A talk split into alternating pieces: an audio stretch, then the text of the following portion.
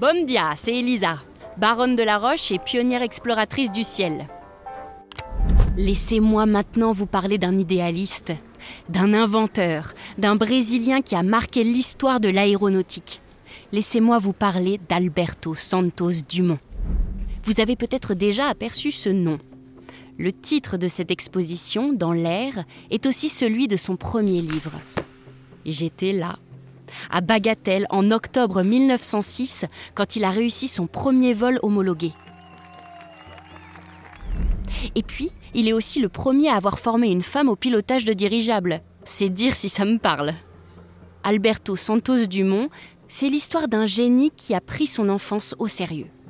Inspiré par la lecture de Jules Verne, il sent que l'être humain peut voler.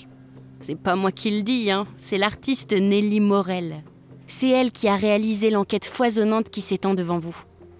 Santos Dumont a créé 19 types de dirigeables, un biplane et un monoplane.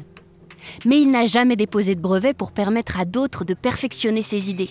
Il se raconte même que quand il vivait à Paris, il avait pour habitude de déambuler en dirigeable et de se poser en bas de chez lui.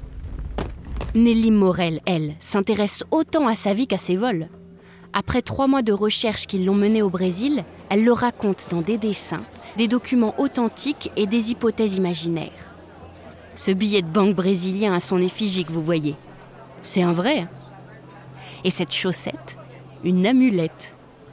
Cette œuvre, c'est un voyage documenté à travers le parcours d'un homme exceptionnel, déçu que sa contribution au progrès de l'aviation ait aussi servi à faire progresser la guerre.